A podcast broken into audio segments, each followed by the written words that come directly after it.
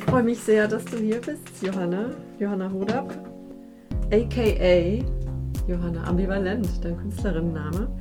Ähm, ja, ich habe dich kennengelernt hier eher als Sendungsmacherin, gar nicht so als Künstlerin. Du bist so auf mich zugekommen, weil du Lust hattest, Radio zu machen. Und dann hat sich herausgestellt, dass du selber ja auch Musik machst. Und deswegen bist du jetzt hier. Und ja, ich bin froh, dass du endlich mal äh, hier ins Studio gekommen bist, um, ja, um deine Musik vorzustellen und mit mir über deine Musik zu reden.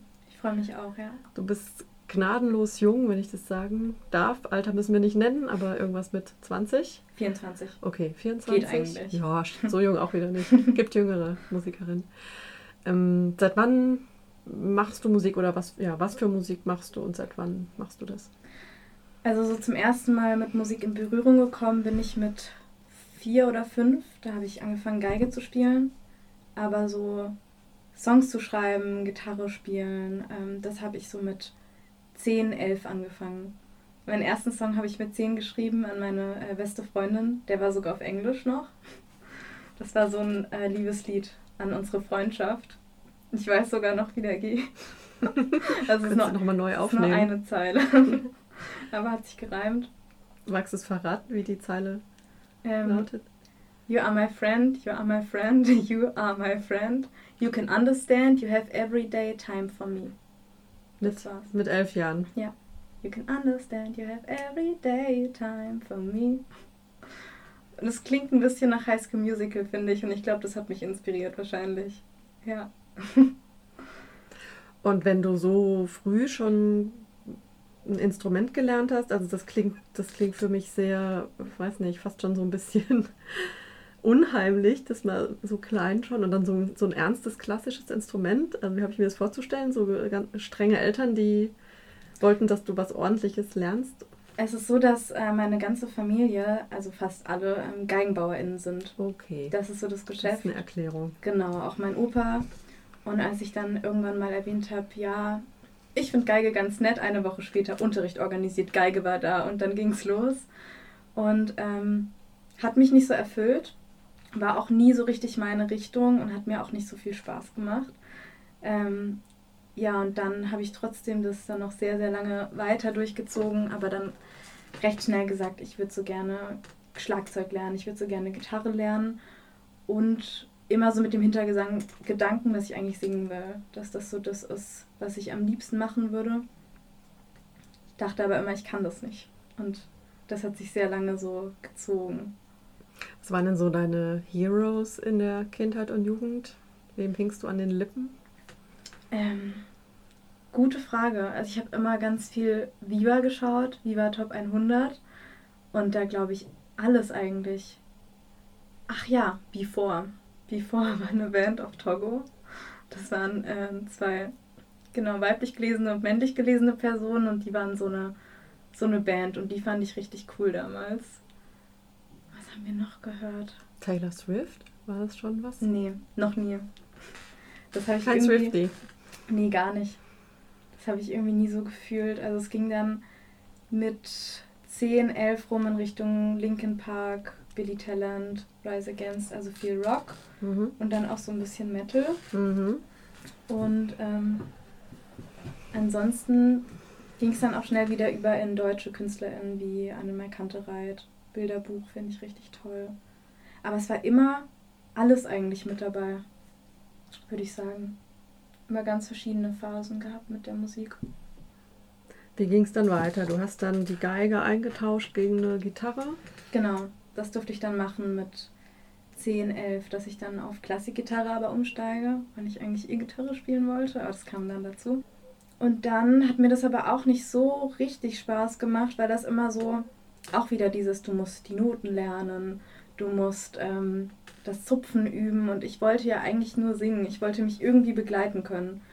Und dann habe ich das hingeschmissen und gesagt, ich höre jetzt auf mit Musik, das nervt mich alles, dieses ganze Lernen und Noten und es hat mich auch sehr an die Schule erinnert. Und dann habe ich auf einem Festival jemanden kennengelernt, der all meine Lieblingssongs spielen konnte. Und einfach ganz frei. Der hat Musik studiert und dann fand ich den so toll, dass ich gesagt habe, okay, ich fange jetzt wieder an, aber ohne Lehrerperson einfach für mich und gucke, wie weit ich komme. Und dann hat es angefangen, richtig Spaß zu machen.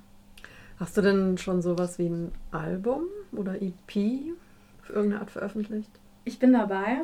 Also ich habe jetzt auf Spotify drei Songs hochgeladen und könnte mir vorstellen, dass zusammen mit dem nächsten, der kommt, das ein EP-Album werden könnte.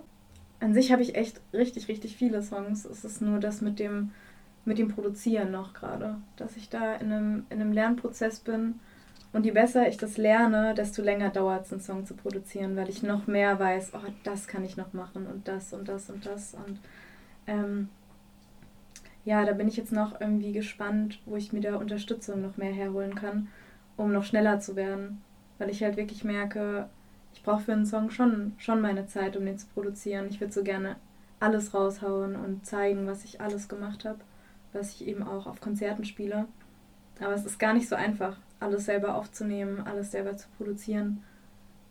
Gerade das Schlagzeug, die Beats und so. Ich spiele ja gar kein Schlagzeug. Mhm. Und ähm, dass dich da jemand dabei unterstützt? Oder also wie läuft es denn sonst ab? Ich habe jetzt ein paar Menschen auf jeden Fall, die ich kenne, die das auch können und auch Lust haben, mich zu unterstützen. Und da muss ich dann jetzt auch mal auch lernen, diesen Job, glaube ich, wieder abzugeben und auch zu sagen, okay, ich vertraue dir jetzt. Du, ich lege das jetzt mal in deine Hand und du machst draus, was du draus machst. Weil ich liebe es irgendwo auch, es selber zu machen. Ich finde es auch toll, irgendwie mhm. alles zu entscheiden. Jedes kleine Rasseln im Hintergrund mir auszusuchen. Aber das kann dann halt auch Stunden gehen, wenn man irgendwie 500 verschiedene Rasseln hat. Und genau. Und dann macht man morgens auf, hört sich nochmal an und macht es dann doch nochmal ganz anders. Ja, ja. Ähm, du wirst jetzt heute auch ein paar Songs hier live spielen. Hast deine E-Gitarre dabei, einen kleinen Mini-Verstärker. Hallöchen, äh, ich bin's und bin gerade ähm, im am Schneiden und habe gehört, dass die Versionen, die wir aufgenommen haben live, leider nicht so gut klingen und sehr übersteuert sind, weshalb ich teilweise schon ähm, rausgebrachte Songs dann ab der Hälfte eingefügt habe oder äh, manche Songs nochmal ganz neu zu Hause aufgenommen habe. Genau, viel Spaß beim Anhören. Und wir haben eben überlegt, welche Songs wir, du live spielst und einer davon ähm, heißt Kartenhaus und du hast ihn deswegen ausgewählt, weil das ist der allererste Song, mit dem du so rausgegangen bist sozusagen oder den du, so, den du, den du produziert hast? Genau.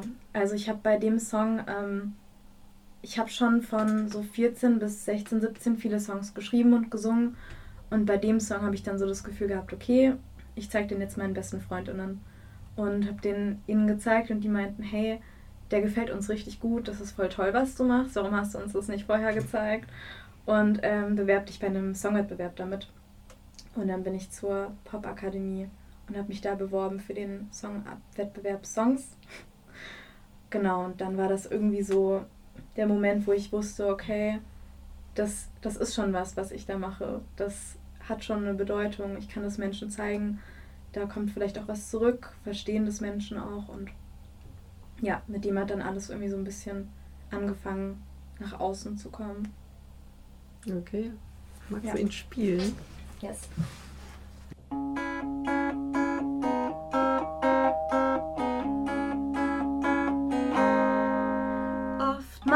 Ich mir selbst der größte Feind, war so oft mein eigener Klotz am Bein. Vertrauen war noch nie selbstverständlich, nein, die meiste Zeit mache ich mich selber klein und fühle mich nicht als Teil.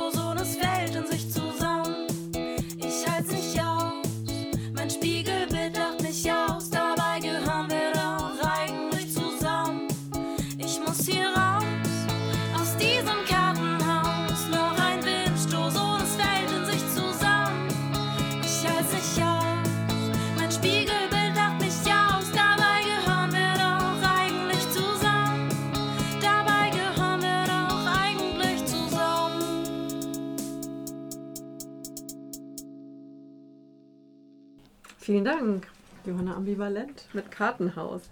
Ja, wunderbare Metapher. Ähm, du besingst es ja schon ziemlich konkret, worum es da geht. Also ganz viel so Schein und ähm, der Schein kann halt auch jederzeit aufliegen.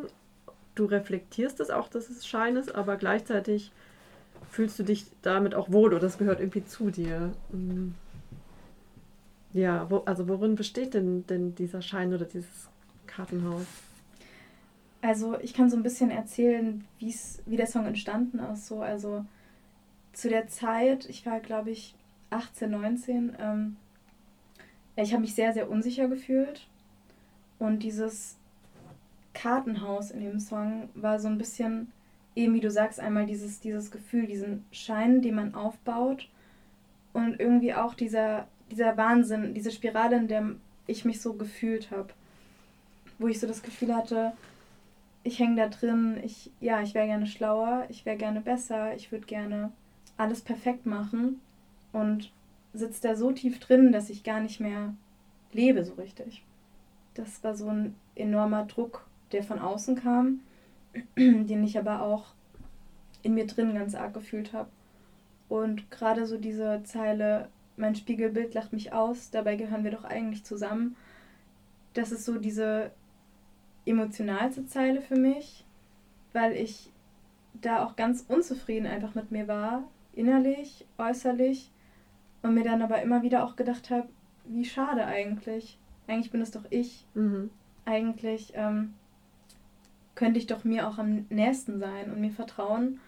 Und jetzt fühle ich mich selbst mit mir selber so unsicher. Mhm meine, so ein Kartenhaus ist ja oft so am Anfang ist es noch relativ stabil und je höher das gebaut wird, desto sensibler wird es auch. Also das heißt, je länger und je tiefer ich mich diesem Schein hingebe, ja, desto mehr, also desto eher kann es auflegen oder desto verletzlicher werde ich.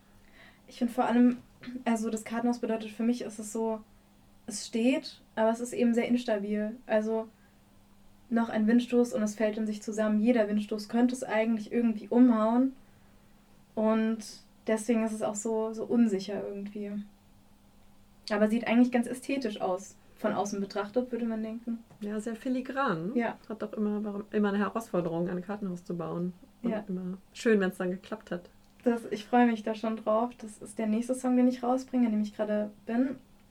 Und ich möchte so kleine Videoclips drehen. Ähm, die ich so als Teaser mache. Das habe ich jetzt für den neuesten Song auch gemacht und möchte dafür natürlich ein Kartenhaus bauen. Und habe mir jetzt schon äh, bei meinem Euroladen so ein Kartenset geholt. Aber die sind so dünn und ich sehe das irgendwie nicht. Also es geht eh darum, es soll in dem Video auch umfallen. Das soll auch. Aber ich frage mich, ob ich es überhaupt aufgebaut bekomme. Das bleibt spannend. Okay, man kann ja so ein bisschen tricksen mit Kleber irgendwie. Ja, aber ich möchte es ja auch wieder um. Ich möchte wieder umschmeißen. Und auch, dass es, okay. dass es in der Luft ähm, zerfällt. Ja. Das ist dann schwierig, wenn es zusammengeklebt ja. ist. Und jetzt so in deiner in deinem echten Leben, wie oft ist das Kartenhaus schon zusammengebrochen und wieder, also hast du es dann auch wieder neu aufgebaut oder gedacht, ja, nee, okay, jetzt scheiß drauf, jetzt, jetzt brauche ich ein stabiles Fundament aus Beton? Ähm, ich würde sagen, es ist ambivalent. Es steht und fällt. Ähm, ich glaube aber, dass es auch okay ist. Also damals ist es, glaube ich, zum ersten Mal so richtig zusammengekracht. Und ich hatte dann so das Gefühl, okay, das kriege ich nie wieder hin. Und mittlerweile, ja, es kracht nicht mehr ganz zusammen, es ist auch nicht mehr ganz aufgebaut und irgendwie ist es auch besser so. Wie soll ich sagen, ich, ich kann besser damit umgehen, dass es, dass es auch schwierige Phasen gibt. Und auch mit meinen Unsicherheiten. Also ich bin an einem auf jeden Fall sehr anderen Punkt als damals. Mhm. Ich kann das Gefühl noch gut nachvollziehen, aber ich fühle mich auf jeden Fall wohler als mit 18, 19. Deutlich wohler. Und das ist schon mal richtig schön, ja. Aber immer noch ambivalent. Total. ja. Das ist jetzt eine super Überleitung, oder? Zum, Stimmt. zu einem anderen Song. Zu dem neuesten Song, genau.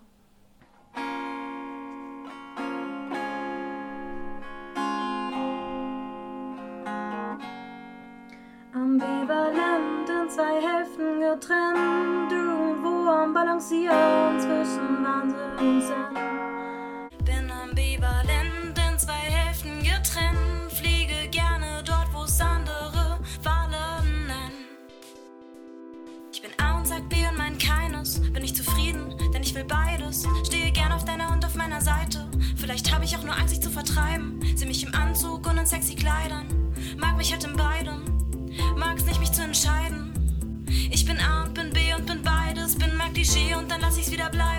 mich erdrückt, mag's nicht gleich zu bleiben. Das wäre ein Weg, denn ohne eine Reise. Wär ich nicht ich, ja, dann wär ich ziemlich leise. Weiß ich nicht, wohin beginne ich halt zu schreiben.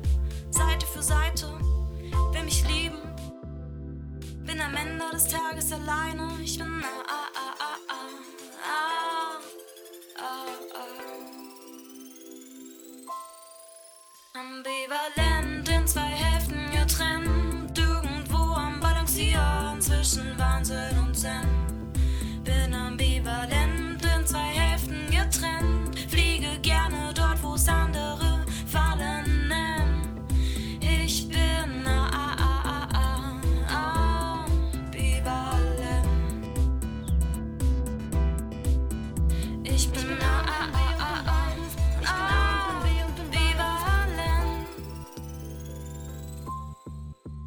Manchmal wünschte ich, ich könnte es vermeiden, meine wahren Gefühle zu zeigen. Wär unverwundbar, ganz ohne Leiden, alles auf die Spitze zu treiben. Doch wär ich nicht ich, ja, dann wär ich ziemlich leise. Also sammle ich weiter Beweise. Glaube, Gold bedeutet nicht immer Schweigen. Ich bin A und sag B und wann keines.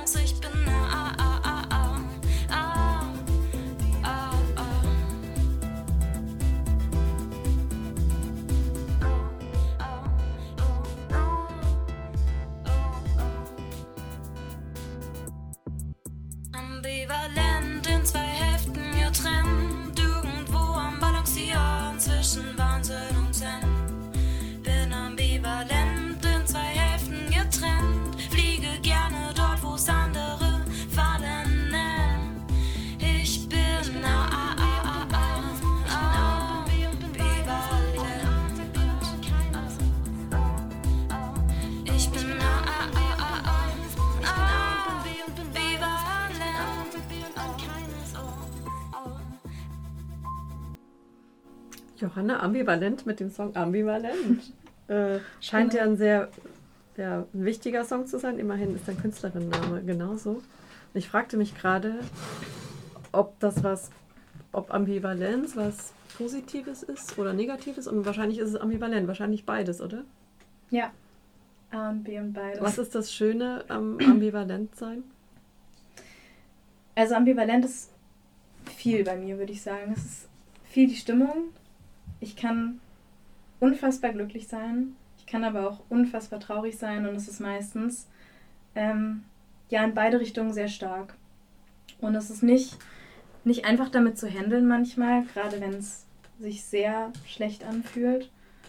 Und ich habe mich auch so genannt, weil ich glaube, meine Songs spiegeln es auch ganz gut wider. Also ich kann total schöne Liebeslieder spielen, super glücklich und ergreifend sind. Ich kann aber auch in genau die andere Richtung umschlagen. Und ähm, stehe, glaube ich, mittlerweile auch mehr dazu. Ich glaube, ich habe früher mal gedacht, okay, meine ganzen Songs sind ein bisschen zu traurig und ein bisschen zu deep und ähm, dass die Menschen ja eigentlich mehr was Peppiges möchten, was, was sie total aufmuntert oder mitreißt oder sonst wie. Und mittlerweile kann ich irgendwie besser dazu stehen, dass ich eben auch die, die andere Seite habe, dass ich sowohl glücklich und positiv sein kann, als auch total traurig und hoffnungslos. Und ich das auch voll okay finde mittlerweile. Hm. Und hast du das Gefühl, dass, hm, dass das bei dir was Außergewöhnliches ist oder kennst du noch ganz viele andere Menschen, wo das auch so ist? Also ich frage das deswegen, weil ich würde fast vermuten, dass es vielleicht auch so ein neuer, ja, fast so ein neues Lebensgefühl ist, auch für jüngere Menschen, dass die sich das auch äh, trauen dürfen oder erlauben dürfen, ambivalent zu sein und alles mhm. zu sein und widersprüchlich zu sein und nicht dieses, du musst, du musst genau wissen, wer du bist und was du willst und wo es hingeht. Aber man darf auch einfach noch mit 20, 30 sagen, ja, keine Ahnung. Voll. Ich weiß heute nicht, was morgen ist und ich weiß gerade nicht, wie es mir geht. Ich sehe das bei richtig vielen Menschen. Ich glaube eigentlich, jede Person ist tief in sich drin auch so. Vielleicht ist es bei manchen mehr ausgeprägt als bei anderen und kommt vielleicht schneller und ist vielleicht extremer. Aber ich glaube, alles in allem sind wir alle irgendwie sehr ambivalent. Nur habe ich das Gefühl, wir versuchen das so sehr zu unterdrücken. Weil wenn du einen festen Arbeitsalltag hast oder Dinge, die von dir erwartet werden, dann darfst du ja theoretisch nicht zu ambivalent sein. Du musst ja funktionieren und vielleicht gut drauf sein, deine Arbeit toll machen, gut rüberkommen. Und wenn du die Erwartungshaltung an dich hast, dann ist es natürlich schwierig, auch einfach mal ehrlich zu sein und zu sagen, ja, mir geht es gerade aber nicht gut, ich fühle das jetzt nicht. Oder ich kann es trotzdem machen, aber ich bin heute vielleicht nicht die lustigste und positivste Version meiner selbst, ähm, weil ich das gerade einfach nicht kann. Und ich glaube, dürfen wir ein bisschen mehr wir selber sein, auch in der Gesellschaft und so wie sich es gerade auch entwickelt, finde ich sehr gut, dann würden sich vielleicht weniger Menschen zurückziehen. Ich zum Beispiel hätte mich, glaube ich, oft weniger krank gemeldet, wenn ich wüsste, ich darf auch eine total fertige Version meiner selbst sein und trotzdem da sein. Mhm. So, ohne dass es hinterfragt oder bewertet wird. Mhm. Ja, interessant frage mich, ob es dann noch als, ähm, also wenn das so normal wird und, und selbstverständlicher, dass, dass es eben verschiedene Versionen einer selbst gibt, ob man es dann noch unbedingt als so ambivalent wahrnimmt. Ne? Also diese, ich finde dieses Wort ambivalent, ist, das schwingt immer schon so eine, fast schon so eine Kritik mit, nämlich die Kritik, das ist widersprüchlich, das kann nicht sein. Was denn jetzt? Ne? Mhm. Was ist denn jetzt richtig? Was ist denn jetzt wahr? Das kann nicht beides gleichzeitig sein. Genau, das ist irgendwie auch das, was ich mit dem Song ausdrücken wollte. Dass es gar nicht so, es soll gar nicht so was Leidendes haben, von wegen, ich bin ambivalent und ich bin so verwirrt, sondern wie ich es auch beschreibe, ich sehe mich im Anzug und in sexy Kleidern und ich mag mich in beidem. Ich mag es nicht, mich zu entscheiden. Ich mag es nicht. Eben, was wäre ein Weg denn ohne eine Reise? Das ist ja auch eine Zeile aus dem, aus dem Song, was für mich halt auch aussagt, ich muss nicht, das Ziel muss nicht immer fest sein und ich muss nicht verbissen, geradlinig darauf zulaufen, sondern es ist okay, in Schwankungen dahin zu wandern und vielleicht auch Umwege zu machen. Ähm ja, und dass ich es auch einfach wichtig finde, dass wir alle, also alle Menschen, einfach sie selbst sein dürfen. Mit was sie tragen wollen, was sie, was sie fühlen, wen sie lieben, wie sie aussehen möchten und auch wie sie ja in ihrer Traurigkeit oder Glücklichkeit sind. Und genauso möchte ich das eben auch für mich sein dürfen. Ähm, Ambivalenz, ein wichtiges Thema. Ähm, was sind noch so Themen, die dich, die dich antreiben, also die dich morgens aus dem Bett treiben, an den Schreibtisch oder an den Computer, um Texte reinzuhauen? Mm, also ganz oft die Liebe. Das ist ein Thema. Es ist aber tatsächlich auch nicht so, dass ich mich hinsetze und sage so, ich schreibe heute einen Song. Ähm, es ist mehr so, dass ich von irgendwoher komme, sei es eine lange Partynacht, sei das ein belebtes Wochenende oder auch nur ein Tag, an dem ich heimkomme und bei der Arbeit war oder so. Und dann beschäftigt mich was sehr und dann entsteht dazu so ein, so ein Text in meinem Kopf. Und ich habe dann das Gefühl, okay, das muss irgendwie raus für mich. Ich muss das irgendwie einmal gesungen haben, gespielt haben, um es zu verarbeiten. Und dann nehme ich meine Gitarre und dann fange ich an, spontan zu singen. Und schreibe dann vor mich hin und plötzlich entsteht was. Es entsteht eigentlich immer was und manchmal denke ich, ach, das ist jetzt super, ich will dem nachgehen und daraus einen Song machen und manchmal denke ich auch, okay, super, ich habe mich damit auseinandergesetzt so und das hat gut getan, es rauszulassen und dann lasse ich es wieder wegfliegen. So. Und ähm, wann entscheidest du, daraus soll jetzt aber auch wirklich ein Song werden, der auch an die Öffentlichkeit gelangen sollte? Ähm, Im Prozess dann, wenn ich so merke, uh, okay, das klingt gerade sehr toll, ich habe Lust daran weiterzuarbeiten. Ähm, ich glaube, das ist ein guter Song. Wenn ich merke, das ist irgendwie catchy und bleibt im Ohr. Und auch wenn ich in dem Moment das kann. Also manchmal, wenn ich in den Emotionen so drin bin, dann habe ich überhaupt keinen Bock jetzt zu gucken, okay, mache ich daraus jetzt eine Struktur, verarbeite ich das jetzt zu etwas. Manchmal möchte ich auch einfach nur vor mich hin schreien und singen und rauslassen und habe dann gar keine Lust, mich dem zu widmen, weil es eben so Gefühlsverarbeitung ist für mich. Ja. Aber du singst ja schon auch viel über die unglückliche Liebe oder auch. Mhm. Und das ist ja was, ja, was also wie du was du jetzt gerade beschrieben hast wahrscheinlich, und trotzdem dringt das nach außen. Also zeigst du das, zeigst du dich damit auch verletzlich nach außen. Total. Das war auch, ähm, ich habe mir immer früher vorgestellt, wie es wäre, würde ich meine Songs so nach außen tragen. Und es war auch immer ein Punkt, vor dem ich so ein bisschen Angst hatte.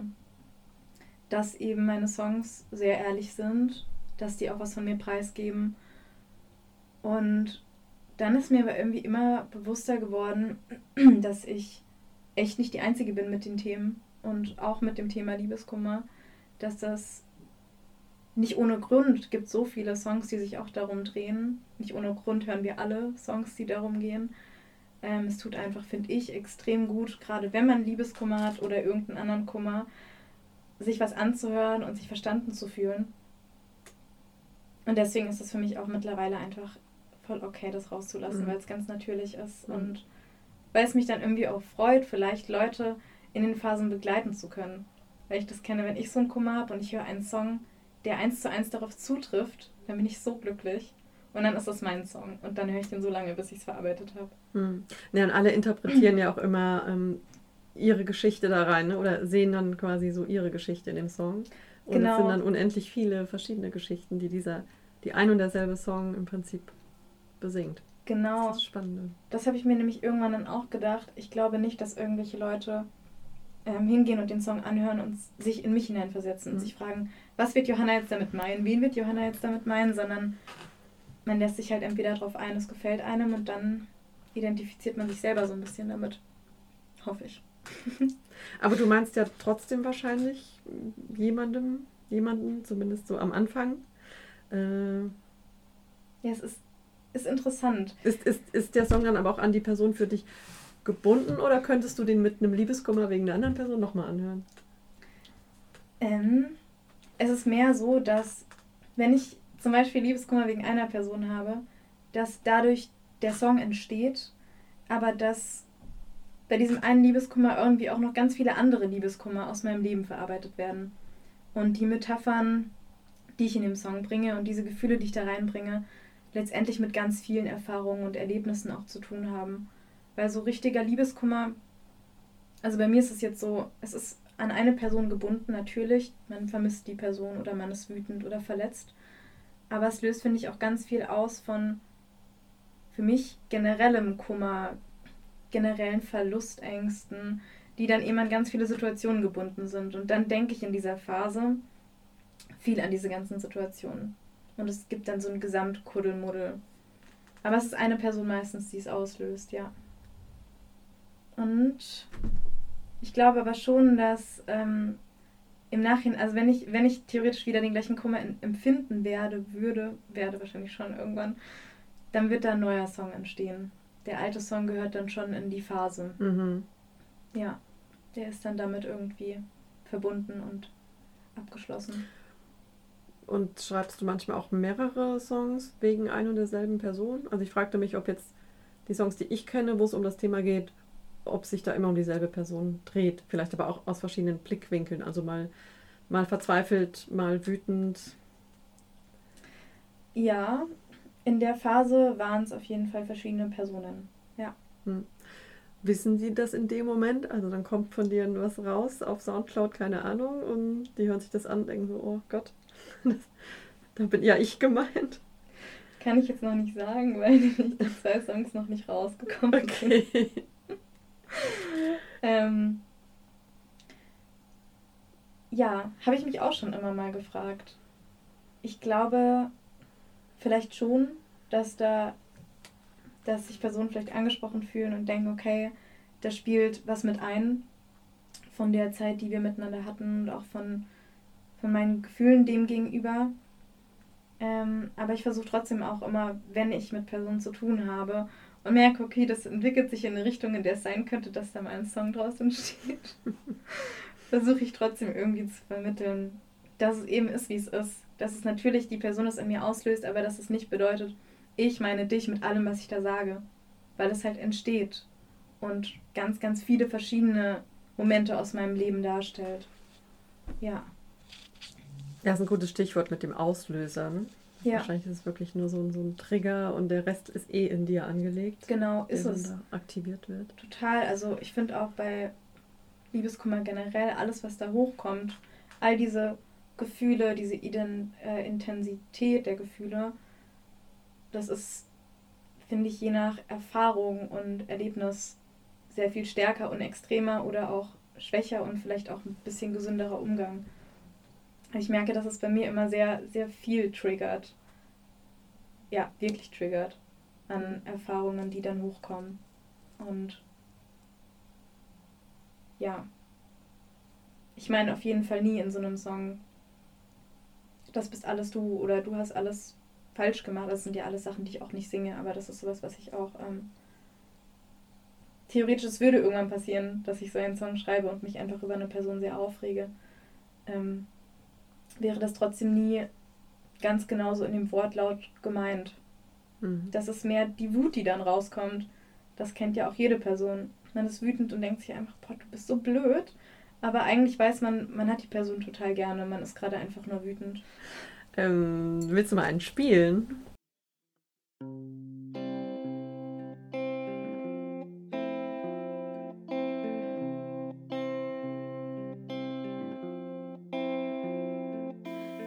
Halte dir ein Messer an die Kehle. Wenn du jetzt lügst, dann merke ich es sofort.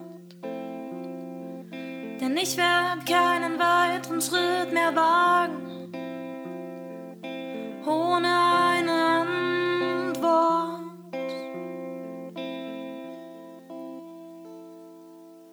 Sag, denkst du noch an mich, wenn mal alles ruhig ist? Sag, denkst du noch an mich, wenn alles um dich rum verstummt ist? Wenn dann niemand um dich rum ist? Wenn dann niemand um dich rum ist? denkt das gerade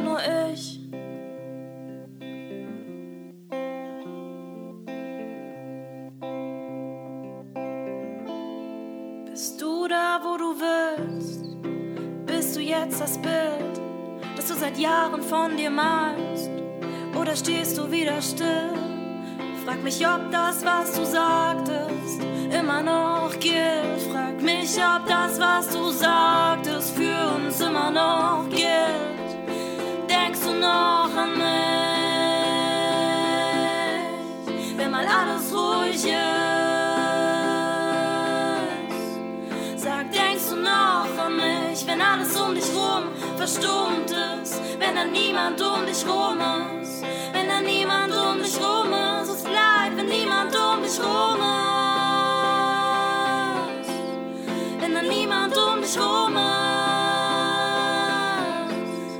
Wenn niemand um dich rum ist. Wenn die ganze Welt verstummt ist. Wenn dann niemand um dich rum ist. Wenn die ganze Welt verstummt ist. Denkst du dann an mich? Wenn alles ruhig ist. Oder denkt es gerade nur ich?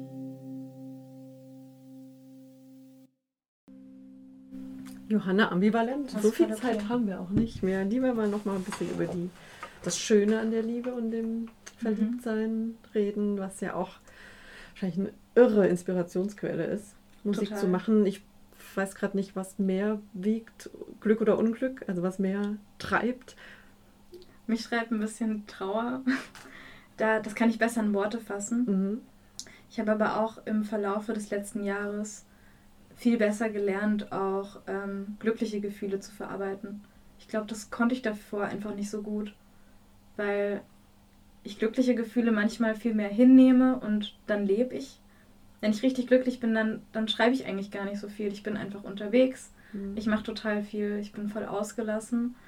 Und wenn ich traurig bin, dann ziehe ich mich eher so ein bisschen zurück und schreibe und singe und bin für mich.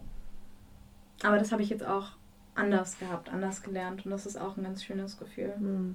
Ich glaube, man macht sich einfach viel mehr den Kopf, wenn man unglücklich ist und, und reflektiert mehr, man hat mehr so Dauerschleifen im Hirn und ja, mehr Worte, mehr Sprache. Ja, Und Glück ist einfach viel, also auch viel körperlicher vielleicht oder viel unmittelbarer. Und ja, wie du sagst, ich glaube, die Worte fehlen da so ein bisschen. ja, das oder es gibt mehr nur so da. oberflächliche Wörter dafür, die es dann doch nicht treffen. Ja, stimmt. Wie stehst du zu dem Wort schön? Ist ja auch sehr, sehr allgemein. Kann ja alles und nichts sein. Was ist schön für dich? Ähm, schön ist für mich auf jeden Fall nichts Optisches, also nichts von außen betrachtetes. Schön ist für mich eher so ein, so ein Gefühl, glaube ich. Also ich sage eigentlich oft, ich finde es jetzt richtig schön, wenn es eine Situation ist, zum Beispiel mit, mit Leuten, die ich richtig gerne habe, dass ich sage, boah, der Abend hier ist richtig schön. Das ist für mich dann das funkelt so richtig, wenn ich so mich da reinfühle. Und ähm, Menschen findest du nicht schön oder wenn du sie schön findest, ist es eher nur das, das Gefühl, das es in dir auslöst und gar nicht was, was du beschreiben kannst an der Person? Ich finde Menschen auch schön, auf jeden Fall. Es gibt viele Menschen, die ich schön finde. Aber ähm, ich finde Menschen erst so richtig schön, wenn ich sie mag.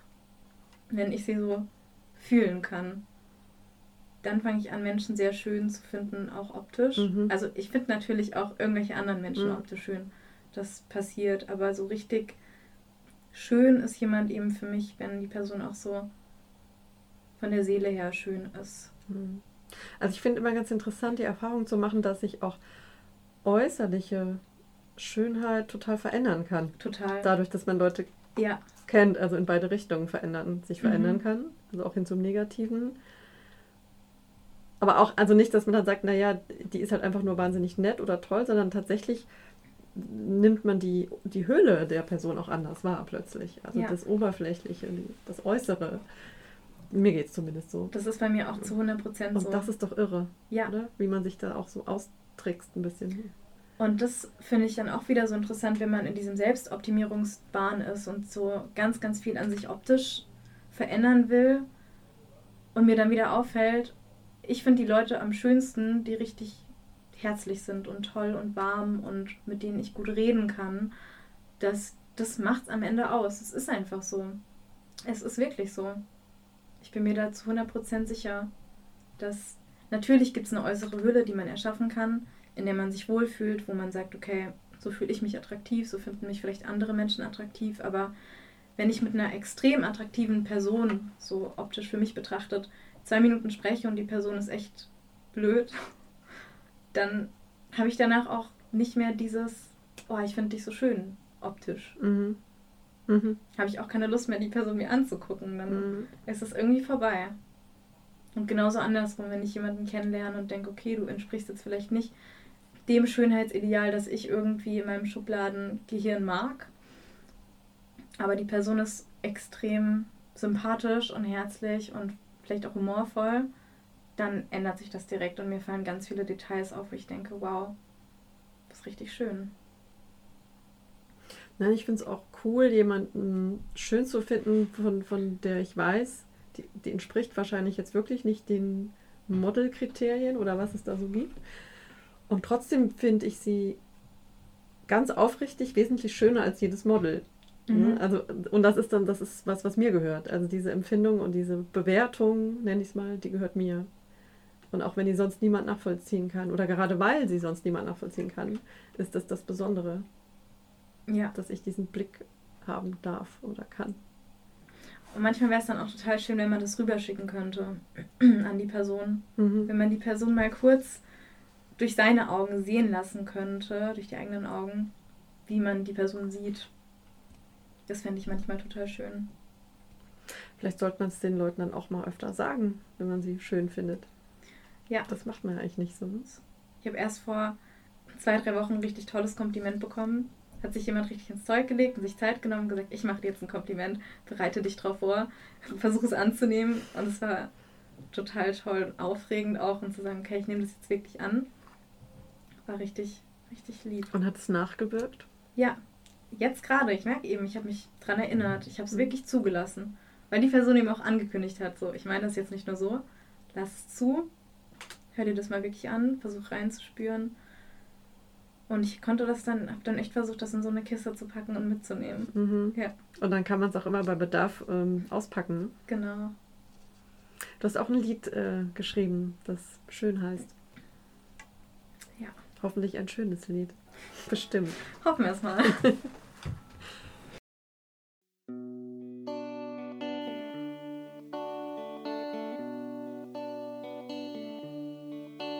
Dein Blick nicht vorsichtig, nur bedacht. Deine Stimme nicht leise, nur entspannt.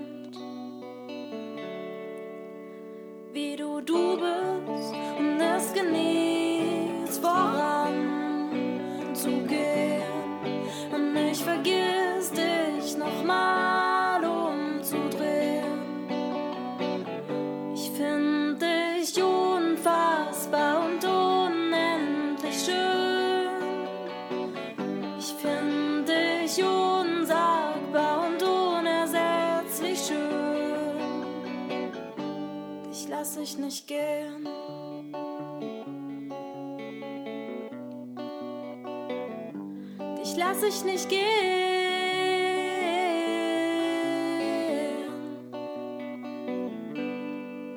Du füllst den Raum nicht mit Feuer, sondern Ruhe.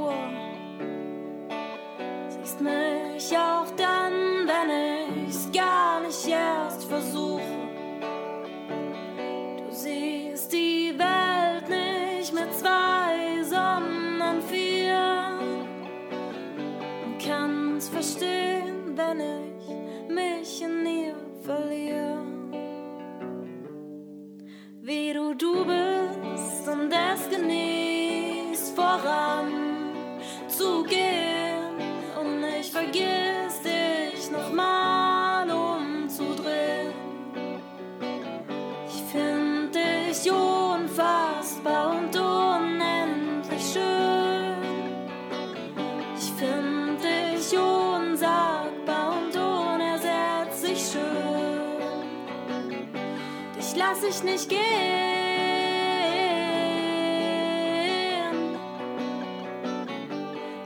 Ich nicht gehen.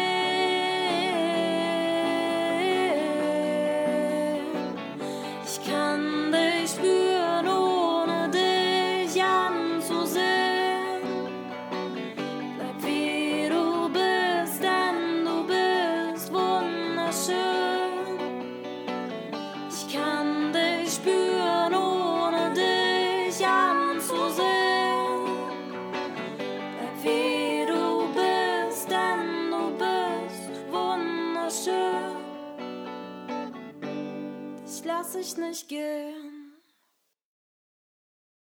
Vielen Dank, Johanna Ambivalent mit dem Song Schön. Wir kommen ein bisschen auf die Zielgerade, glaube ich. Mhm. Ähm, du hast neulich beim, beim ZMF gespielt, im Fürstenberg-Zelt. War das dein bisher größter Auftritt eigentlich? Ja. Vor dem größten Publikum? Wie war das? Das war richtig, richtig toll. Das war wirklich so eines der besten Erlebnisse, die ich je hatte. Ich habe nämlich schon Schiss gehabt davor und war mir nicht ganz sicher, ob ich danach sagen werde, okay, das ist zu 100% mein Ding oder ob ich ähm, sage, okay, das war zwar schön, aber wahnsinnig viel Überwindung, wahnsinnig.